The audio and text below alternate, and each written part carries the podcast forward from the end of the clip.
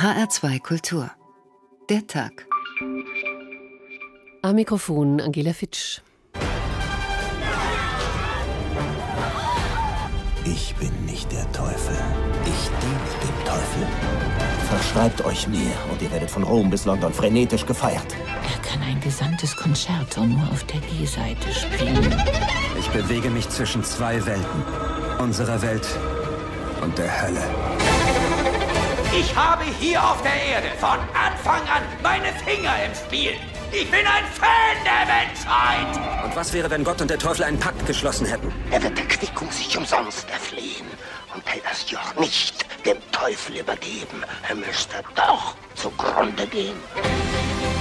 Alles, was war, gehörte mir. Ich bin auf dem Höhepunkt. Das ist meine Zeit. Das hat dir der Teufel gesagt. Das hat dir der Teufel gesagt. Dieser Paganini ist ein berüchtigter Verführer und er huldigt dem Teufel. Niccolo Paganini. Die Welt war und ist begeistert von diesem Virtuosen der Musik. Einen infernalisch-himmlischen Geiger nennt man ihn, ein Mann mit Teufelskünsten und von dämonischer Gestalt. Diesen Teufelsgeiger spielt jetzt im gleichnamigen Film David Garrett, im richtigen Leben auch Geiger. Ob teuflisch, das wird sich noch herausstellen. Aber der Teufel steckt bekanntlich in der Musik. Der Diabolus in Musica als stets wiederkehrendes Teufelsintervall zum Beispiel. Wir haben es auch sonst ziemlich oft mit des Teufels Einschlag zu tun, etwa im Sport, wenn Höchstleistungen erbracht werden, die schier übermenschlich erscheinen und natürlich immer dann, wenn Ereignisse uns herausfordern, die den kühlen Verstand überfordern. Aber Gemach, Gemach. Es müsste mit dem Teufel zugehen, wenn wir da nicht durchkämen. Und mal ganz ehrlich, ohne sein Wirken wäre es ziemlich langweilig auf dieser Welt, denn der Teufel macht die Musik. Erst einmal soll ich der Herrscher der Hölle brav vorstellen. Von Lukas Kranach bis Jackson Pollock, von Matthias Grünewald bis Tommy Ungerer. Sie alle fuhren Pinsel luzide und luziferisch über die Leinwand. Barbara Henke hat sich den Teufel auf einem Gemälde von Michael Parcher genau angeschaut. Es ist helllichter Tag. Die Straße fast menschenleer, nur im Hintergrund stehen drei Leute am Brückengeländer und beobachten, wie der grässliche Kerl sich dem Kirchenvater Augustinus nähert. Michael Pacher, ein erfolgreicher Künstler des 15. Jahrhunderts aus Südtirol, hat ihn gemalt. Eine giftig grüne Gestalt mit langen, dürren Beinen, auf den ersten Blick ähnelt sein Körper dem eines Menschen. Doch die grazil starksenden Beine haben statt Füßen paarige, spitz zulaufende Hufe. Auf dem kräftigen Rücken wölbt sich die Wirbelsäule dick und knotig nach außen. Sie mündet in einen kurz geschnittenen Pinselschwanz. Und dieser Schwanz wiederum ist gleichzeitig auch die Nase eines widerlichen Gesichts auf des Teufels Hinterteil. Es erinnert etwas an Raubkatzen, und sein aufgerissenes Maul ist just die Öffnung, die bei Mensch und Tier zum Ausscheiden der beim Verdauungsprozess durch die Därme hindurchgeleiteten Reste dient. Auf den Schulterblättern sitzt diesem grünen Teufel von Michael Pacher ein Flügelpaar mit nackter Haut auf einem sperrigen Strebengerüst, kaum dass man sich noch vorstellen kann, dass Satan vor seinem Sturz einmal ein dichtes Federkleid an den elegant gefalteten Flügeln trug. Und nun erst der Blick auf die Missgestalt seines Kopfes. Kinn und breites rotes Maul miteinander platt verschmolzen. Herausragen kräftige Hauer wie die eines Wildschweins. Darüber eine rüsselartige Nase und darüber weit vorquellend die blutroten, aggressiv stierenden Augen. Der hochgezogene Hinterkopf mündet in eine fast kreisrunde Ohrmuschel, darin sitzt wie die Borsten einer Bürste ein dickes Büschel Haare. Und aus dem platten Oberhaupt der Gruselkreatur wächst ein braunes Boxgeweih.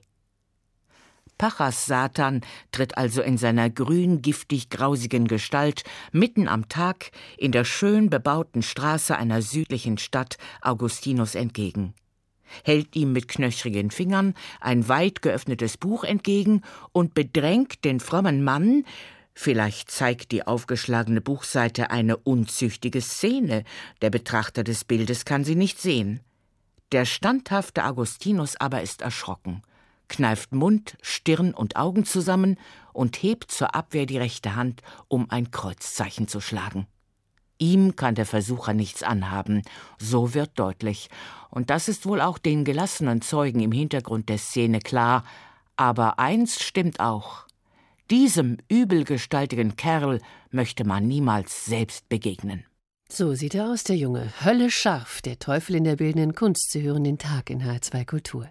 Wer sich dem Teufel verschreibt, der hat es nicht einfach, seinen Klauen zu entkommen. Hinterlistig verwickelt er seine Opfer in falsche Verträge. Der Teufel ist schlecht und hinterlässt überall seine Spuren, auch im Tritonus, ein außergewöhnliches Intervall in der Musik, das für das Teuflische steht. Warum?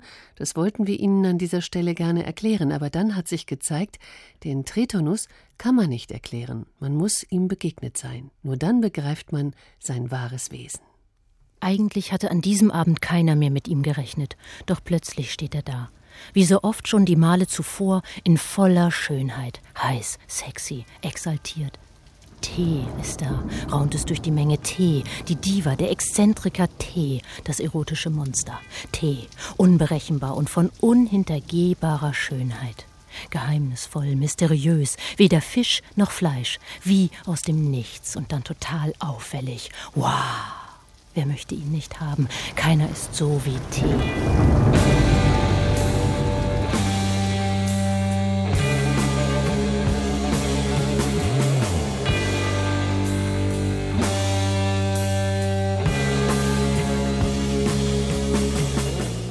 Andere Männer nehmen einen Duft. Tee aber hatte einen Klang, seinen Klang. Es sind nur zwei Töne, diese zwei filigranen Töne, die Tee immer mit sich nahm. Das hatte keiner. Zwei Töne, die sich klirrend dünn wie Seidenfäden um seinen schönen Körper spannen und ihn in einen klingenden Kokon einwebten. Tee war immer umgeben von seinen Tönen. Das machte seine heiße Exaltiertheit aus. Und diese Töne waren immer da. Sie waren das Abbild seiner schillernden Persönlichkeit, sagten wir uns immer. Keine Worte konnten Tees sein so genau fassen wie seine beiden Töne.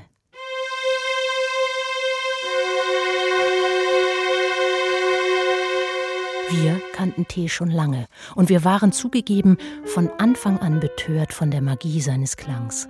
Wir liebten es, mit ihm zu sein. Er war Eros und Thanatos zugleich.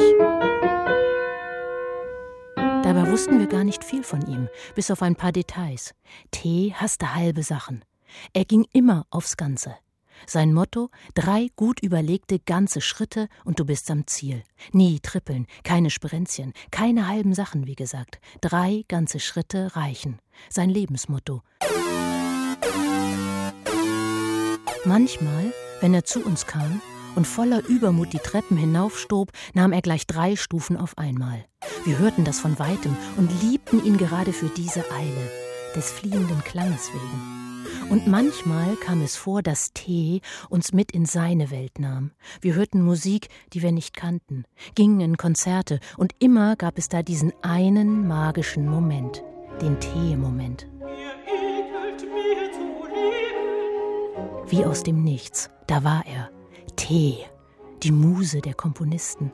Der Dreischritt-Tee, der unhintergehbare, geheimnisvolle Tee. Wie hatte er sie doch alle erregt mit seinem klingenden Duft. Wirklich alle. Tees Ruhm schien zeitlos, grenzenlos und selbst die, die ihn nicht persönlich kannten wie wir, erahnten seinen Klang. Ludwig van Beethoven, Johann Sebastian Bach. Sie alle wussten um Tees teuflische Kraft und sie haben sie benutzt. Für das Schönste und Größte, was es in der Musik gibt. Er hat sie alle verrückt gemacht. Tee, der Tritonus. Natascha Pflaumbaum hat Tee getroffen, der unhintergehbare, geheimnisvolle und klingende Duft, der alle erregt, weil er so teuflisch ist. Womit wir bei einem anderen Teuflischen angekommen sind, beim Teufelsgeiger bei Niccolo Paganini, den als Sensation gefeierten Geiger aus Genua. Schubert nannte ihn den infernalisch-himmlischen Geiger. Er war entzückt von seinem Adagio und fast entrückt von seinen Teufelskünsten und seiner dämonischen, diabolischen Gestalt. Heute läuft der Film Der Teufelsgeiger in den Kinos angespielt von Star-Violinist David Garrett und Uli Sonnenschein, HR2 Filmkritiker. Sie waren in der Nachmittagsvorstellung für uns im Teufelsgeiger, haben jetzt keine Hörner. Ist der Film ein Flop oder Top? Also ich würde mal sagen, er ist ein Flop, weil es äh, als Film einfach keinen Sinn macht, was da passiert. Es gibt keine Geschichte, es gibt viel Geigerei, es gibt einen David Garrett, der einen mit treuen, dunkelbraunen Augen anschaut, aber letztendlich fällt der Film auseinander in viele kleine Einzelteile. Da hätte schon ein bisschen mehr Drehbuch zugehört, um daraus eine wirkliche Geschichte zu machen. Paganini, äh, oder nee, es geht in dieser Geschichte um Liebe, um Macht und Intrigen und um den Traum vom Berühmtsein. David Garrett gibt da sein Schauspieldebüt. Wie hat er Ihnen gefallen? Ja, David Garrett hat ja selbst gesagt, er hat keinen Schauspielunterricht genommen und auf Hinweis von Bernard Rose, dem Regisseur, das auch bloß zu unterlassen, weil sonst die Natürlichkeit flöten ginge, hat er das auch unterlassen. Es gab zwar einen Method Acting Coach am Set, den hat er aber auch nicht wirklich wahrgenommen und das sieht man schon. Also ich wage nicht zu beurteilen, wie sein Geigenspiel ist. Ich glaube, das ist tatsächlich virtuos. Sein Schauspiel ist weniger als eindimensional. Wie gesagt, dunkle braune Augen und er verlässt sich darauf, dass er spielt. Er hat über Klaus Kinski, der ja auch mal den Paganini gespielt hat, gesagt, wenn Kinski die Geige gibt, dann ist das falsch und das sieht man. Sorry, Herr Garrett, bei Ihnen ist alles andere falsch. Nur die Geige, die ist richtig. Harte Töne. Paganini war ja ein exzentrisches Genie, ein Teufelsgeiger. Äh, wie ist dieses Teuflische eigentlich in Szene gesetzt? Naja, das Teuflische macht sich hier tatsächlich an der Geschwindigkeit fest und an dem Rauschhaften drumrum. Paganini war ein Frauenheld, das weiß man. Er hat Drogen genommen, da weiß man nicht so genau welche, aber all das spielt eine große Rolle. Und wenn er dann die Geige in die Hand nimmt, dann wird das Teuflische eins zu eins in Geschwindigkeit übersetzt. Also umso schneller das alles wird, umso unglaubwürdiger oder umso erstaunlicher kommt es uns vor, umso teuflischer, also unmenschlicher muss es dann auch sein. Und es gibt eine wunderbare Szene in diesem Film, wo all das kulminiert und wo man auch sieht, worum es David Garrett eigentlich geht, nämlich um als Popstar-Gehabe mhm. oder das Sein eines Popstars. Da steht Paganini alias Garrett auf der Bühne und der König, der englische König, kommt in seine Loge und der Kapellmeister sagt, der König ist da. Und Garrett dreht sich um oder Paganini dreht sich um und spielt God Save the King. Aber er spielt God Save the King wie Weiland Jimi Hendrix in Woodstock. er zersägt diese Nationalhymne in winzig kleine Tremolos und ganz viele Zwischentöne und wird dann am Ende als Star gefeiert. So hat es sicherlich nicht ausgesehen, als Paganini auf der Höhe seiner Karriere 1830 aufgetreten ist. Aber trotzdem eine witzige Verfremdung, finde ich. Die schöne List des Teufels ist es, äh, uns zu überzeugen, dass es ihn nicht gibt, hat Charles Baudelaire in Les Fleurs du Mal, den Blumen des Bösen, geschrieben geschrieben. Im Kino gibt es ihn immer wieder. Neue Böse kehren gut. Es wimmelt von Kerlen, die den Teufel im Genick haben, vom Teufel besessen sind oder eben äh, ein Baby bekommen, in dem der Teufel steckt. Ähm, Herr Sonnenschein, warum eigentlich äh, dieser stets wiederkehrende Topos, von dem wir offenbar beseelt sind und einfach nicht genug haben können?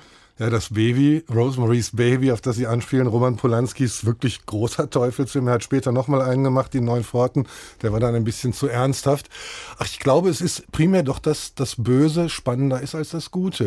Äh, gute Mädchen kommen in den Himmel, Böse kommen überall hin. Da hat man sozusagen den Drive, das Böse erlaubt einem alles. Aber der Teufel wäre ja ziemlich dämlich, wenn er immer teuflisch aussehen würde. Deswegen wurde es irgendwann mal Zeit, dass Brad Pitt den Teufel spielt oder Jack Nicholson als kleinen Neurotiker in Hexen von Eastwick oder Elizabeth Hurley in Teuflisch. Da ist dann der Teufel eine wunderhübsche Frau. Also äh, so eindimensional, wie man das immer denkt, ist der Teufel im Film nicht, sondern er hat eine große Bandbreite und wenn man dann einmal damit umgegangen ist, dann wie gesagt, kann man sich alles leisten. Das Einzige, was man nicht machen darf, ist langweilen und das äh, ist diese Teufelsfigur in der filmischen Geschichte nie gewesen. Und da ist letztendlich der Teufelsgeiger viel mehr Geiger als Teufel und deswegen leider auch ein bisschen langweilig. Der Teufel schläft nicht, schrieb Dostoevsky, und damit hat er wohl recht. Wir können sicher sein, äh, ihm auf der Leinwand wieder einmal zu begegnen. Vielleicht ist es dann eine bessere Verfilmung. Schauen wir mal. Uli Sonnenschein, HR2 Filmkritiker, erstmal herzlichen Dank. Und jetzt wird es märchenhaft mit dem Teufel und seiner Großmutter. Die Großmutter deckte den Tisch und trug Trank und Speise auf, dass er vergnügt war, und sie aßen und tranken zusammen. Da fragte sie ihn im Gespräch, wie es den Tag ergangen wäre und wie viel Seelen er kriegt hätte. Es wollt mir heute nicht recht glücken, antwortete er, aber ich habe drei Soldaten gepackt, die sind mir sicher. Denen gebe ich noch ein Rätsel auf, das sie nimmermehr raten können. Was ist das für ein Rätsel? fragte sie. Das will ich dir sagen. In der großen Nordsee liegt eine tote Meerkatze, das soll ihr Braten sein. Und von einem Walfisch die Rippe, das soll ihr silberner Löffel sein. Und ein alter hohler Pferdefuß, das soll ihr Weinglas sein. Als der Teufel zu Bett gegangen war, hob die alte Großmutter den Stein auf und ließ den Soldaten heraus. Hast du auch alles wohl in Acht genommen? Ja, sprach er, ich weiß genug und will mir schon helfen. Als die sieben Jahre völlig herum waren, kam der Teufel mit dem Buche, zeigte die Unterschriften und sprach Ich will euch mit in die Hölle nehmen, da sollt ihr eine Mahlzeit haben. Könnt ihr mir raten, was ihr für einen Braten werdet zu essen kriegen? So sollt ihr frei und los sein und dürft auch das Peitschchen behalten. Da fing der erste Soldat an. In der großen Nordsee liegt eine tote Meerkatze. Das wird wohl der Braten sein. Der Teufel ärgerte sich, machte hm, hm, hm und fragte den zweiten, was soll aber euer Löffel sein? Von einem Walfisch die Rippe, das soll unser silberner Löffel sein. Der Teufel schnitt ein Gesicht, knurrte wieder dreimal hm, hm, hm und sprach zum dritten, Wisst ihr auch, was euer Weinglas sein soll? Ein alter Pferdefuß, das soll unser Weinglas sein.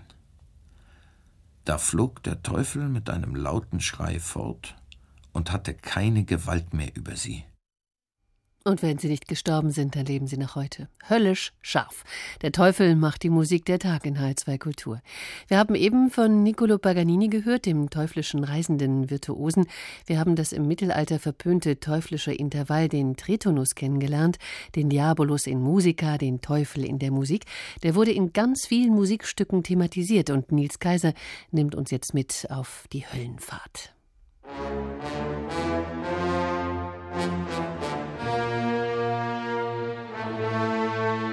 Mit Pauken und Posaunen geht es für gewöhnlich auf Höllenfahrt, zumindest aber mit dreuend dramatischen Akkorden, wie in der Dante-Sinfonie von Liszt, deren erster Satz das höllische Inferno schildert. So ähnlich hat das auch Mozart gemacht im Don Giovanni. Es ist zwar nicht der Teufel persönlich, der hier auftritt, sondern nur ein ermordeter Komtur, aber auf Höllenfahrt geht es für den Titelhelden Don Giovanni gleichwohl.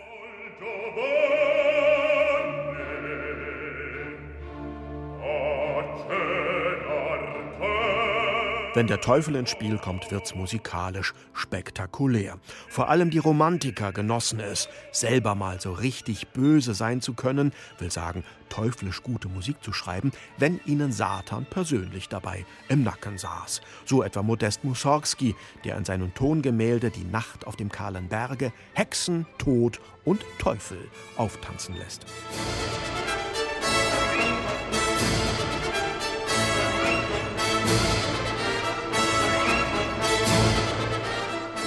Noch schauerlicher wird es, wenn der Teufel zu uns spricht, so wie in der Gestalt des Samiel in Webers Freischütz.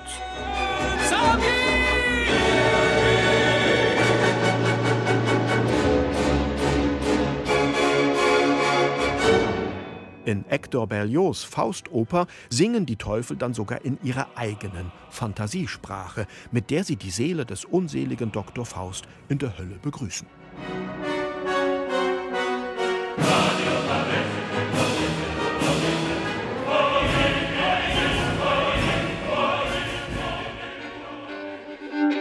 Das Böse ist eine Herausforderung, die von Komponisten gerne angenommen wird. Manchmal steckt der Teufel allerdings auch einfach nur im musikalischen Detail, in Tartinis Teufelstrillersonate zum Beispiel.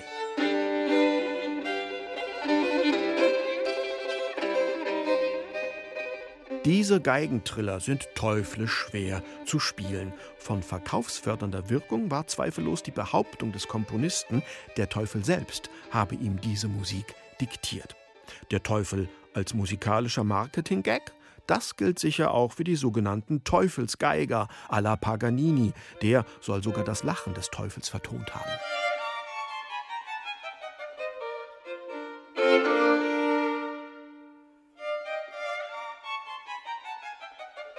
Es ist kein Zufall, dass man immer wieder von Teufelsgeigern spricht, während man zum Beispiel noch nie von einem Teufelsharfenisten gehört hat. Gilt die Geige doch als das ureigene Instrument des Teufels, das auch von ihm selbst gerne einmal betätigt wird, in Strawinskys Geschichte vom Soldaten etwa.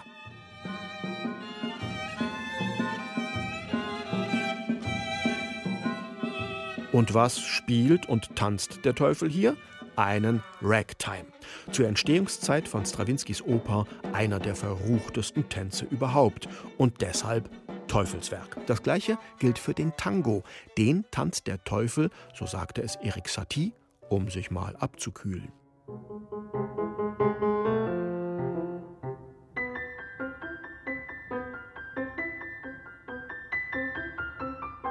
Der Teufel ist eben immer auf der Höhe der Zeit. Musikalisch bevorzugt er das Avancierte, das Moderne und Neutönerische, das, was vielen Musikliebhabern Angst macht. Das gilt auch schon für Jacques Offenbachs Operetten. Wenn da Orpheus in der Unterwelt auf die Teufel trifft, was wird von denen getanzt? Concon natürlich.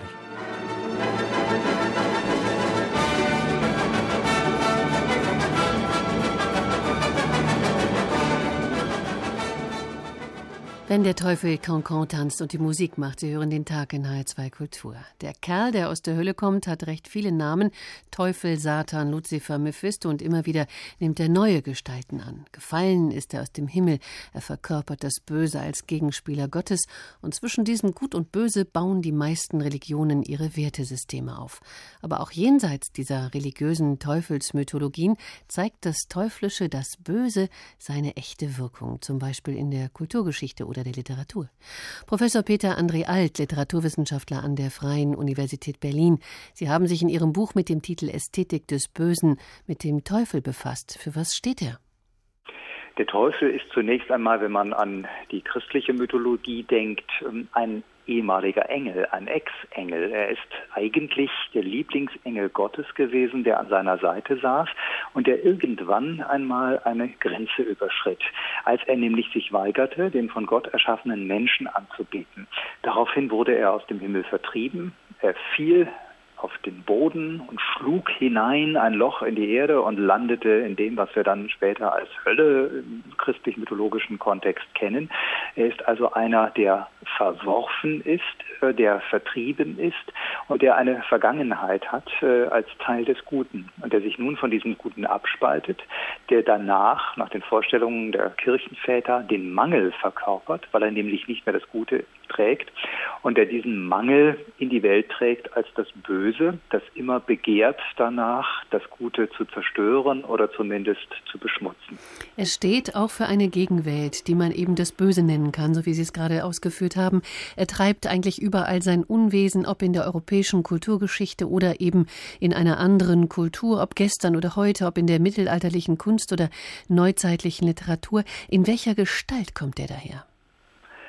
Die verschiedenen Epochen haben ihn immer mit großer äh, Suggestionskraft dargestellt äh, seit äh, der Spätantike. Das Mittelalter zeigt uns den hässlichen Teufel mit Klumpfuß, der übrigens an den Sturz erinnert, den er erlitten hat, mit Schwanz und Hörnern. Das ist die germanische Mythologie, die ja Goethes Faust noch mit einem gewissen Spott zitiert, durchaus schon distanziert. Dieser Teufel ist deswegen typisch, weil er das Hässliche verkörpert, aber auch den Trieb repräsentiert. Das heißt also das, was materiell ähm, nach Befriedigung strebt, ohne für ein höheres geistiges Prinzip zu stehen.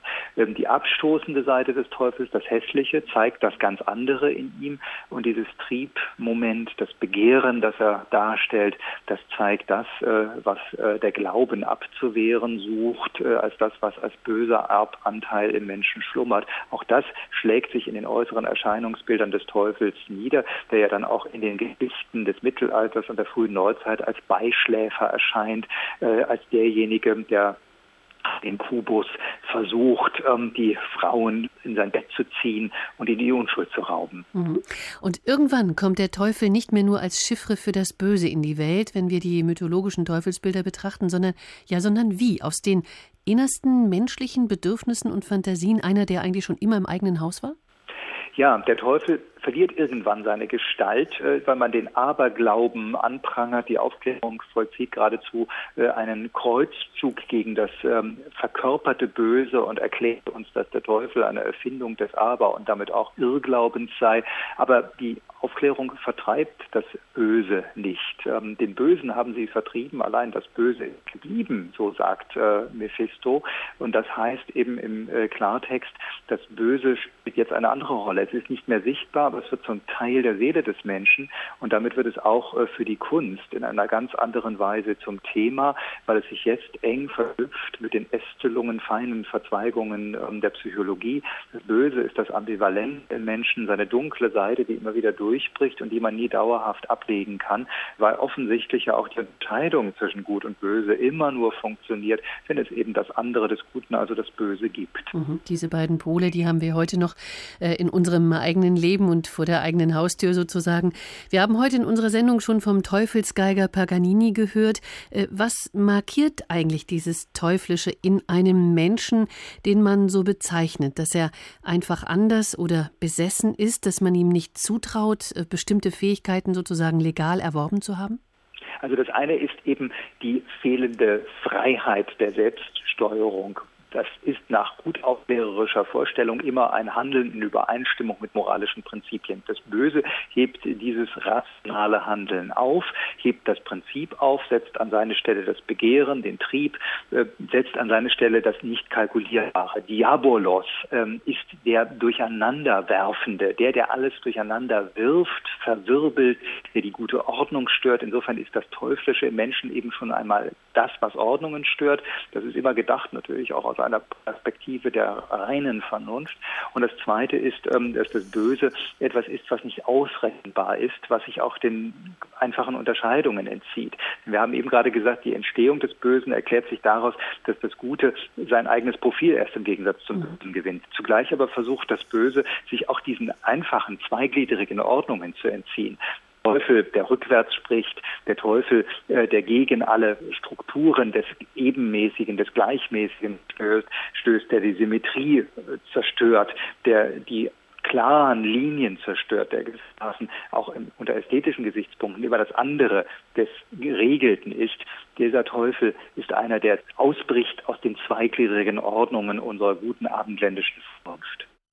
Professor Peter André Alt, Literaturwissenschaftler an der Freien Universität Berlin. Danke erst einmal bis hierhin. Wir hören uns später noch einmal wieder und tauchen dann ein in die literarische Welt und hören mal, wie uns der Teufel da entgegenspringt. Aber erst einmal springt uns das Rumpelstilzchen entgegen und zerfetzt sich selbst. Den dritten Tag kam der Bote wieder zurück und erzählte, Neue Namen habe ich keinen einzigen finden können, aber wie ich an einen hohen Berg um die Waldecke kam, wo Fuchs und Hasig gute Nacht sagen, so sah ich da ein kleines Haus, und vor dem Haus brannte ein Feuer, und um das Feuer sprang ein gar zu lächerliches Männchen, hüpfte auf einem Bein und schrie, heute back ich, morgen brau ich, übermorgen hol ich der Königin ihr Kind. Ach, wie gut ist, dass niemand weiß, dass ich Rumpelstilzchen heiß. Da könnt ihr denken, wie die Königin froh war, als sie den Namen hörte, und als bald hernach das Männlein hereintrat und fragte Nun, Frau Königin, wie heiß ich? fragte sie erst Heißest du Kunz? Nein. Heißest du Heinz? Nein. Heißt du etwa Rumpelstilzchen? Das hat dir der Teufel gesagt, das hat dir der Teufel gesagt, schrie das Männlein und stieß mit dem rechten Fuß vor Zorn so tief in die Erde, dass es bis an den Leib hineinfuhr. Dann packte es in seiner Wut den linken Fuß mit beiden Händen und riss sich selbst mitten in zwei. Böse Menschen haben keine Lieder, oder? Von wegen. Im Gegenteil. Die schönsten Melodien hat noch immer der Teufel. Von den Rolling Stones bis zu Black Sabbath, von den Beatles über Led Zeppelin bis zu Tokotronic haben sich viele der stilprägendsten Gruppen der Popgeschichte an der dunklen Seite der Macht orientiert. Teufelsmusik ist auch das, was Sie gleich hören werden. Es ist die kürzeste Single der Welt. Achtung. Die kürzeste Single der Welt stammt von der Band mit dem sprechenden Namen Napalm Death und ist eine Split-Single. Die Rückseite stammt von der Band mit dem ebenfalls sprechenden Namen Electro Hippies und ist auch nicht viel länger. Mega Armageddon Death, so heißt dieses entzückende Lied. In keinem Genre der Popmusik wird so gern vom Mega-Weltuntergang von Tod und Teufel gesungen wie im Heavy Metal oder gegrunzt. Das gilt vor allem für die extremeren Spielarten. Death Metal, Doom Metal, Black Metal aber auch für den Hitparaden-Metal von Iron Maiden. Six, six, six, The Number of the Beast. 1982 ein Hit der britischen Band Iron Maiden und auch da ist der Weltuntergang nicht weit. In der Offenbarung des Johannes ist die 666 die Zahl der Bestie, also des Stellvertreters des Teufels. Bibeltreue Christen in Kalifornien beschimpften Iron Maiden damals als Satanisten und wollten ihre Schallplatten verbrennen. Ein besonders bibeltreuer Christ wusste dies zu verhindern. Sein Argument? Der Rauch des Teufels wird uns alle vergiften. Zu den Höllenglocken von ACDC laufen im Millantor-Stadion zu St. Pauli die Fußballer aufs Feld. Leider ist der Fußball des FC St. Pauli selten so höllisch aufregend wie diese Ouvertüre. Nur in den seltensten Fällen fühlen sich die Gäste so, als wären sie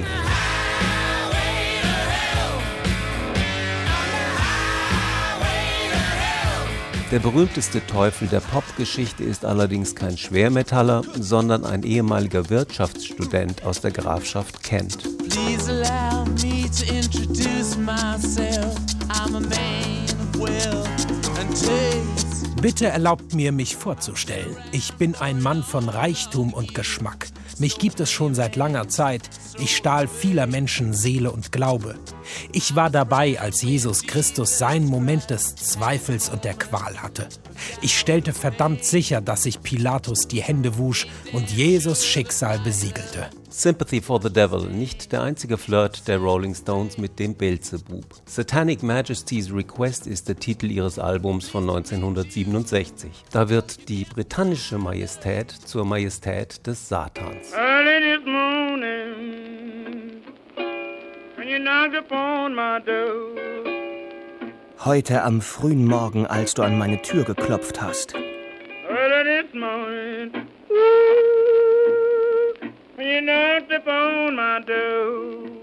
Und ich sagte, Hallo Satan, ich glaube, es ist Zeit zu gehen.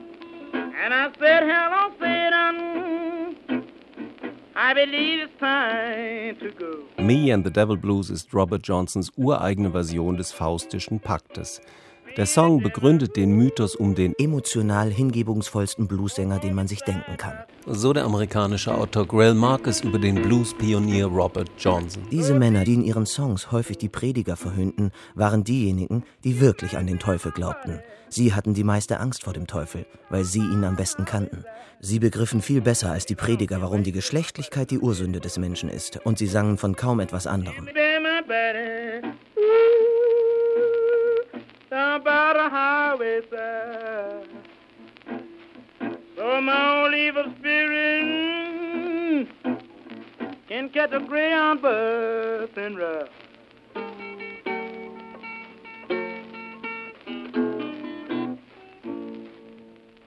Klaus weiter über Robert Johnson und wie er den Blues erfand in den 30er Jahren des letzten Jahrhunderts an einer Weggabelung in Mississippi im Austausch gegen seine Seele. Schöne Legende. Aber wie kam eigentlich das Böse in die Welt des Guten? Woraus entstanden Triebkräfte von Ehrgeiz, Eifersucht und Neid, Anmaßung, Misstrauen und Missgunst? War das Böse vielleicht schon immer und überall da? Klaus Hofmeister von der HR Kirchenredaktion. Wie alt ist der Teufel eigentlich? Ja, in der abendländischen Tradition, also der christlich-jüdischen Tradition, ist der Teufel als Widersacher des einen allmächtigen Gottes seit mehr als 2000 Jahren eine ganz feste Größe und zwar auch so, dass man theologisch klar hat, dass der Teufel ein gefallener Engel ist, also letztlich ein Geschöpf Gottes. Das ist ganz wichtig. Das heißt, er steht nicht mit Gott auf Augenhöhe. Er spielt nicht sozusagen in der gleichen Liga.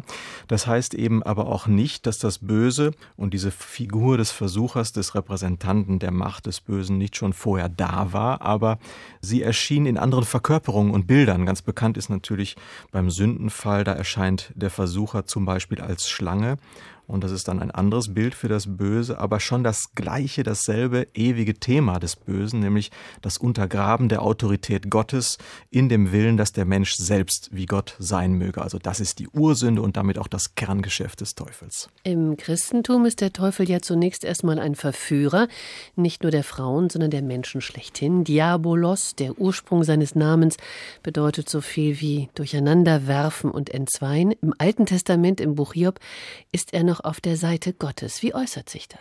Ja, da finden wir den Satan, so heißt er, da im Kreise des Hofstaats Gottes, unter den Engeln. Und es gibt dann so eine Art Wette mit Gott. Mit meinen Worten würde ich sagen, also Satan sagt Wetten, dass dieser Hiob dir Gott nur die Treue hält, weil es ihm gut geht und weil du ihm kein Unglück schickst.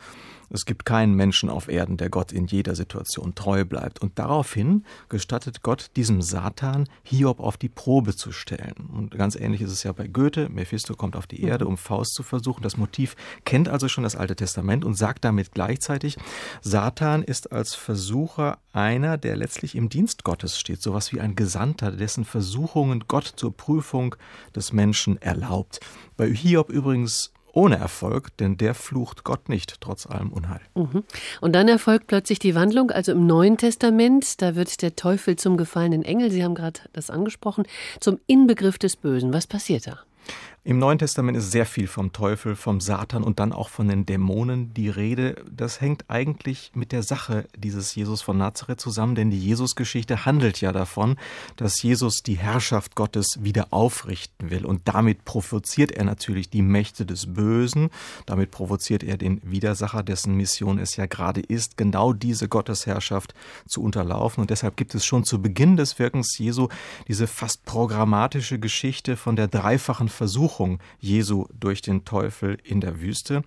Und die Evangelien schildern dann auch fortlaufend, wie es immer wieder zu Dämonenaustreibungen kommt, wie um zu beweisen, dass diese Gottesherrschaft, die da nahe gekommen ist in der Person Jesu, tatsächlich real ist. Es gibt diesen Satz im Lukasevangelium, wo Jesus sagt, ich sah Satan wie einen Blitz aus dem Himmel stürzen. Und damit ist diese Zuversicht ausgedrückt, dass die Macht des Teufels dann letztlich durch Jesus gebrochen ist. Natürlich bleibt das Böse eine Realität und eine Anfechtung fordert zur Wachsamkeit heraus. Der große Verwirrer und Hinderer bleibt natürlich ein Thema. Das Johannesevangelium nennt ihn ganz programmatisch einen Lügner und den Vater der Lüge. Hm. Und ist er erst einmal gefallen, dann beginnt seine teuflische Karriere mit der Entstehung der christlichen Kirche. Für was machte man ihn eigentlich alles verantwortlich? Für alles eigentlich. Er wird eigentlich immer bemüht, wenn sich die Christenheit dem Bösen oder einfach dem schicksalhaften Übel ausgesetzt sah. Immer dann sah man den Teufel am Werk, also ob es die Pest war oder der Einfall der Türken nach Europa, der Dreißigjährige Krieg, die Kirchenspaltung. Es gibt da wunderbare Karikaturen, wo der Teufel Martin Luther als seinen Dudelsack benutzt. Das sollte verbildlichen, dass Luther im Grunde ja nur das sagt, was der Teufel ihm einbläst. Also auch da ist der Teufel am Werk, das sollte man am Reformationstag dann auch noch gesagt haben. und so einen musste man natürlich bekämpfen, was in Inquisition und Hexenverbrennungen mündete. Aber ich habe mich gefragt, von wem hat der Teufel eigentlich seine Boxfüße und seine Hörner und seinen Schweif geerbt? Ja, die volkstümliche Darstellung des Teufels geht oft auf ursprünglich heidnische Götter zurück, die man damit abwerten wollte, indem man eben den Teufel so darstellte wie sie. Und da gibt es dann die klassische Darstellung, wo man die Darstellung des Teufels anlehnt an den griechischen Gott Pan, Daher die Boxfüße, die Behaarung, auch der Schwanz und damit wird nichts Positives angedeutet, sondern dann in der christlichen Bildwelt die Wollust. Die meist lange Habichtsnase in den Teufelsdarstellungen, das ist wahrscheinlich ein antijudaistisches Motiv, das dann auch in den Teufelsbildern einfloss. Welche Bedeutung hat der Teufel eigentlich im Islam?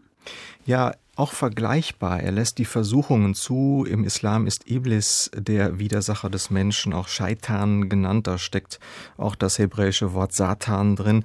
Der macht Gott Ärger, hält sich, weil er aus Feuer geschaffen ist, für besser als den Menschen, der ja aus Lehm geschaffen ist. Und dann gibt es in der Sure 7 so ein längeres Gespräch zwischen Gott und diesem Scheitan, diesem Iblis. Und äh, dann verbannt Gott den hochmütigen Iblis auf die Erde, aber er erlaubt ihm bis zum Tag der Auferstehung, also im Grunde, solange die Welt besteht, den Menschen nach Kräften zu versuchen und vom rechten Weg abzubringen. Wahrlich sagt Allah daraufhin, wer von den Menschen dir folgt, mit euch allesamt fülle ich die Hölle. Das heißt also, der Teufel im Islam ist wohl auch gefährlich, aber vor allen Dingen für die Menschen, die noch schwanken und die sich Gott noch nicht völlig ergeben haben. Klaus Hofmeister von der HR Kirchenredaktion haben Sie vielen Dank. In der Sprache ist nach wie vor der Teufel los. Da hat einer den Teufel im Leib oder malt ihn an die Wand oder ein anderer packt ihn an den Hörnern oder am Schwanz. Den dritten soll der Teufel holen oder er soll sich zu ihm scheren. Er kommt in Teufels Küche und in der Not frisst der Teufel Fliegen. Bekannt.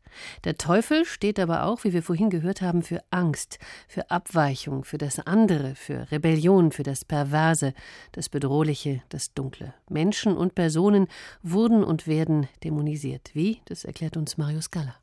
Wo die Psychologie versagt, werden gerne die Dämonen bemüht. Warum Menschen Morde verüben, zum Massenmörder werden, wild um sich schießen oder den millionenfachen Mord staatlich organisieren, gehört zum Bereich des schwer Erklärbaren. Diebstahl oder Entführung können durch Besitzgier erklärt werden, sexuelle Gewalt durch die finstere Macht des Triebes. Aber bei vielfachem Mord an ganzen Bevölkerungsgruppen in Europa, Afrika oder Asien versagt die Sprache. Krude, morbide, wahnhaft sind vielgebrauchte Adjektive, genauso wie moralisch verurteilende Termini wie abscheulich, abstoßend, grauenvoll. In den Boulevardmedien tauchen diese Adjektive immer wieder auf, wenn ein grausames Verbrechen, ein Amoklauf, eine Familientragödie oder ein anderes nicht alltägliches Verbrechen kommentiert wird. Allen diesen Beschreibungen ist gemeinsam, dass sie ein entsetzliches Geschehen außerhalb der Normalität verorten wollen. Das kann doch nicht normal sein, lautet der Tenor, gemünzt auf die Taten der Nazis, der Stalinisten oder afrikanischer Gewaltherrscher, die Massenmord zu verantworten haben. Dem antwortet die Theorie der Banalität des Bösen. Hannah Arendt hatte sie formuliert mit Blick auf den Schreibtischtäter Adolf Eichmann, der auf den ersten Blick so gar nichts Teuflisches an sich hatte. Sowjetische Historiker haben Stalins Kreml als Gartenlaube beschrieben. Und Alexander Kluge stellte einmal fest, nirgendwo habe es so gemütliche Wohnzimmer gegeben wie im deutschen Faschismus. Bei ihnen dominiert der Wunsch, die modernen Dämonen dingfest zu machen, ihnen einen präzisen Ort anzuweisen und damit das Böse auch frühzeitig in seiner Entstehung zu erkennen. Anders als die dämonisierenden Massenmedien, die den Einzeltäter und seine dunklen Triebe in den Blick nehmen, leugnen die Theoretiker der Banalität nicht die Existenz zweier Welten. Wie in der christlichen Dämonologie der Teufel aus der Erde kommt und die Dämonen gefallene Engel sind, so kann der Massenmörder ein liebender Familienvater sein. Die Mörder sind unter uns, hieß folgerichtig der erste deutsche Nachkriegsfilm, der von Wolfgang Staute 1946 gedreht wurde. Aber die Zwei-Welten-Theoretiker wissen genauso gut, dass Banalität alleine zur Erklärung nicht genügt. Auch sie beschreiben das Hypertrophe, Grausige, Monströse, um die Abweichung von der Norm erfassen zu können. Denn letztlich zielen sie auf die Schwelle, an der der Alltag zur Banalität werden muss, damit die Mörder das psychische Gleichgewicht halten können. Ist der Familienvater noch ein Mensch oder schon ein Monster? Seit Dr. Jekyll und Mr. Hyde ist das eine aufklärerische Frage. Denn nur so kann die Verwandlung erklärt und im besten Falle verhindert werden. Die Dämonisierung des Menschen oder der Teufel in der Moderne. Nun kommt endlich der, auf den Sie vermutlich schon lange gewartet haben. Goethes Mephisto in Faust. Studierzimmerszene, der Pudel zeigt den Kern und spricht. Wie nennst du dich? Die Frage scheint mir klein für einen, der das Wort so sehr verachtet, der weit entfernt von allem Schein nur in der Wesentiefe trachtet. Bei euch, Herren, kann man das Wesen gewöhnlich aus dem Namen lesen, wo es sich allzu deutlich weist, wenn man euch Fliegengott, Verderber, Lügner heißt. Nun gut, wer bist du denn? Ein Teil von jener Kraft, die stets das Böse will und stets das Gute schafft. Was ist mit diesem Rätselwort gemeint? Ich bin der Geist, der stets verneint. Und das mit Recht. Denn alles, was entsteht, ist wert, dass es zugrunde geht. Drum besser wär's, wenn nichts entstünde. So ist denn alles, was ihr Sünde, Zerstörung, kurz das Böse nennt, mein eigentliches Element. Das sagt Mephisto in Goethes Faust. Was aber ist das Böse? Ist es die Kraft, die stets verneint, wie Goethe Mephisto sagen lässt? Liegt diese Kraft im Individuum? Kann sie ganze Gesellschaften erfassen? Ist es gar eine kosmische Macht? Ist das Böse überhaupt denkbar ohne das Gute? Kommt eine Welt eigentlich auch ohne den Teufel aus? Ohne die Gegenwelt? Ohne das Böse? Als Goethes Faust entsteht, ist die große Zeit des Teufels eigentlich schon vorbei. Aufklärung und Protestantismus haben ihm weitgehend den Gar ausgemacht. Aber Totgesagte leben länger. Professor Peter André Alt, Literaturwissenschaftler an der Freien Universität Berlin, Sie haben sich in Ihrem Buch mit dem Titel Ästhetik des Bösen mit dem Teufel auseinandergesetzt. Wo taucht das Teuflische in der Literatur eigentlich noch auf und als was? Goethes Mephisto ist ja schon eine Teufelsfigur am Ende der klassischen Teufelsmythologie des Mittelalters, die kanonisch war. Es ist ein Teufel, der nicht mehr an seiner äußeren Gestalt erkennbar ist. Die Hexe in der Hexenküchenszene sieht ihn nicht als ihren Meister. Er muss sich ihr erst vorstellen, weil er seine äußeren Attribute abgelegt, weil er ein Teufel der Vernunft geworden ist, der durch die Erfahrung der Aufklärung hindurchging. Was bleibt also vom Teufel, wenn er äußerlich nicht mehr erkennbar ist? Zum einen ein Prinzip, zum anderen eine Reihe von Attributen, die allerdings eher sich äh, verinnerlicht haben. Die Teufelsfiguren zum Beispiel im französischen Roman des späten 18. Jahrhunderts, etwa in Gefährliche Liebschaften. Sie sind äußerlich nicht mehr erkennbar als Vertreter des Bösen. Das sind die Verführer, die häufig selbst attraktiv wirken und die ähm, mit einer nagenden Energie daran arbeiten, ähm, die Bastionen sowohl der Vernunft als auch der Moral zu zerstören. Es sind also zuallererst die großen Verführerfiguren, die dann auch im äh, psychologischen Roman des 19. Jahrhunderts, ob im russischen Roman bei Dostoevsky etwa äh, oder bei Tolstoi eine wichtige Rolle spielen. Und es sind äh, Figuren, die eben die Ordnung der Vernunft dadurch zerstören, dass sie immer wieder verlocken, äh, einen Schritt neben den Weg äh, an der Wand, äh, den Abgrund hinein zu tun. Wie sehr war die literarische Beschäftigung mit dem Teufel, dem Teuflischen, auch immer abhängig von krisenhaften Umbrüchen, beziehungsweise eben auch von der Erkenntnis in der Zeit der Aufklärung, beispielsweise in der solche Satansgestalten und Satansbraten dann längst dem Aberglauben zugeordnet wurden? Ja, das sind Effekte, die eine gewisse Wechselwirkung auslösen. In dem Maße, in dem die Ideengeschichte beispielsweise im Namen der Vernunft die Figurationen des Bösen vertreibt, gibt es Gegenreaktionen in der Literatur. In dem Maße, in dem äh, die Technik, äh, die moderne Instrumente der Vernunft ihren Siegeszug antritt, gibt es ebenfalls Gegenreaktionen. Beispielsweise in Paris des ausgehenden 19. Jahrhunderts hat Loris Karl Hüßmanns einen der faszinierendsten Romane über das Böse ganz unten. Ein Roman der Labat, ein Roman, der von großer Raffinesse zeugt, gegen die Vorstellung der modernen Technikbegeisterung sich richtet, dass alles mit rationalen Mitteln erklärbar sei. Er thematisiert schwarze Messen, jene Gegenorganisationen gegen die katholischen Riten ähm, der christlichen Messe. Und er zeigt äh, sehr deutlich, wie die Sehnsucht nach dem Bösen, nach dem Teufel auch einen psychologischen Impuls umsetzt, nämlich den, diese scheinbar geordnete Welt der Vernunft aus den Angeln zu heben. Irgendwann legt ihr der Teufel seinen theologischen Mantel ab, äh, wie der Literaturwissenschaftler Peter von Mattes mal ausgedrückt hat, und steht dann eben nicht länger für Erbschuld, Sündenzwang, äh, transzendente Mächte. Für was steht er dann? Er steht zunächst einmal für das, was man nicht greifen kann. Er steht äh, weiterhin für ähm, die Lust, die unkontrolliert ist und nicht beherrscht werden kann. Äh, und er steht eben auch für eine Gegenordnung. Äh, wenn Sie denken daran, dass in der Literatur ja ähm, gerade des ausgehenden 20. Jahrhunderts das Thema des Exorzismus, der schwarzen Messe, ähm, aber auch der Entwurf von Gegenwelten eine ganz wichtige Rolle spielen. Denken Sie an so berühmten Film wie Rosemary's Baby von Polanski, der ja nach einer Romanvorlage von Ira Levine gestaltet ist. Äh, da gibt es ja viele Beispiele. Ähm, der Exorzist, das Omen, äh, große ähm, Horrorfilme, heute noch sehenswert, äh, keineswegs trivial, die mit den ganzen äh, Instrumenten der Teufelsmythologie arbeiten äh, und die zeigen, äh, dass dieses alte Thema sehr wohl auch in unserer modernen Welt noch seinen Platz hat. Also insofern äh, ist es keineswegs so, dass der Teufel abgedankt hat, sondern dieses Sehnsucht nach dem Dunklen, ähm, die eine Mischung aus Begierde und Angst ist, die ist offenbar im Menschen wach und die muss durch die Kunst immer wieder befriedigt werden.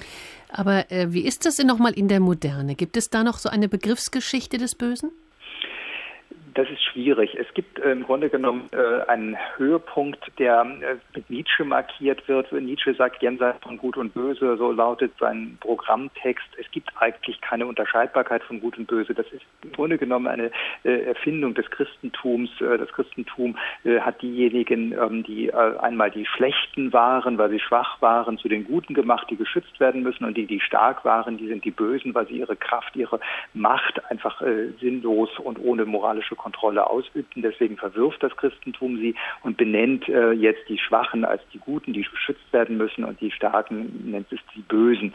Und eigentlich ist das im Grunde genommen der Versuch, die Vitalität im Menschen im Namen des Begriffs des Bösen zu unterdrücken. Und dann ist an die Geschichte des Bösen, so scheint es, an einen Endpunkt gekommen. Aber natürlich kommen wir ohne diesen Begriff nicht aus. Denken Sie nur daran, dass wir eigentlich die Erfahrungen des Dritten Reichs, die Horrorerfahrungen des 20. Jahrhunderts im Zeichen von Nationalsozialismus oder Stalinismus äh, bis hinein in unsere Zeit offenbar nicht als Menschen beschreiben können, ohne auf dieses Attribut zurückzugreifen. Wir verwenden diesen Begriff immer wieder, so wenig er vielleicht besagt. Das Böse ist ja nur der ausgestreckte Finger, auf den anderen zeigt und sagt, du bist anders. Es erklärt ja noch nichts, wenn man sagt, das ist böse. Aber dennoch, wir kommen nicht ohne den Begriff aus. Die Begriffsgeschichte des Bösen ist nicht zu Ende, weil wir ohne den Begriff nicht auskommen, weil wir ohne ihn unsere Denkordnung nicht ausleuchten und gestalten können. Professor Peter André Alt, Literaturwissenschaftler an der Freien Universität Berlin, über die Ästhetik des Bösen und wie es daherkommt. Ich danke Ihnen. Voltaire hat einmal gefordert, écrasez l'infâme, zerschmettert den Aberglauben, aber nix da. Das Teuflische ist immer und überall und lurcht durch die Welt. Doch egal, was der Teufel so treibt, er sollte sich nie mit einem Fiedelspieler aus den amerikanischen Südstaaten anlegen, wie Charlie Daniels weiß. Also, einen schönen Abend wünscht Ihnen Angela Fitsch.